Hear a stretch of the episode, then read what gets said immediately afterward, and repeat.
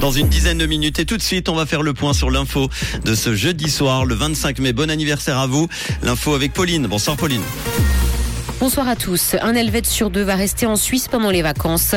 Le e-commerce accuse un coup après le boom de la pandémie et du beau temps attendu demain matin.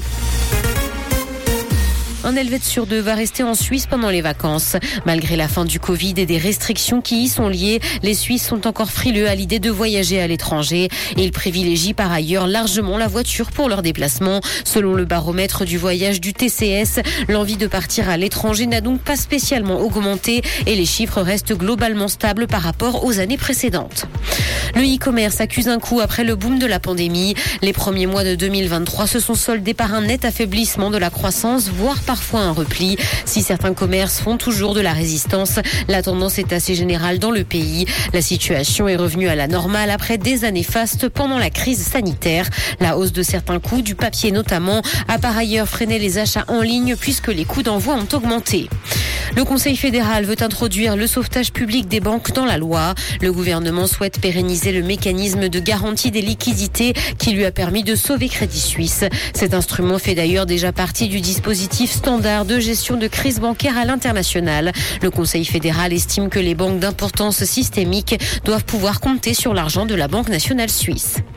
Dans l'actualité internationale, Téhéran a dévoilé un nouveau missile balistique. Le ministre iranien de la Défense a présenté un engin d'une portée de 2000 km et capable de transporter des ogives pesant plus d'une tonne. Une présentation qui intervient dans un contexte de tension accrue dans le conflit israélo-palestinien et un peu plus d'une dizaine de jours après le cessez-le-feu à Gaza. Il s'agit du missile iranien qui a la plus longue portée.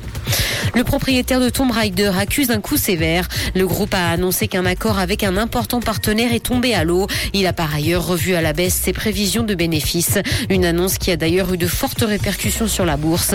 L'accord prévoyait un investissement de plus de 2 milliards de dollars sur 6 ans. Le groupe a cependant refusé de dire qui était ce partenaire qui s'est retiré. Près de 6 millions de dollars pour sauver la maison de Nina Simone. La maison de la diva en Caroline du Nord va devenir un musée. Une vente aux enchères d'objets d'art et un gala à New York ont permis de récolter assez d'argent pour la restaurer. Les portes de sa maison devraient être ouvertes aux visiteurs dans le courant de l'année 2024. Cette initiative est d'ailleurs soutenue par Venus Williams. La demeure possède un Porsche à l'entrée. Le soleil va briller demain matin et le ciel sera dégagé. Côté température, le mercure affichera 11 degrés à Nyon et Yverdon, ainsi que 12 à Lausanne et Carouge. Bonne soirée à tous sur Rouge. C'était la météo, c'est Rouge.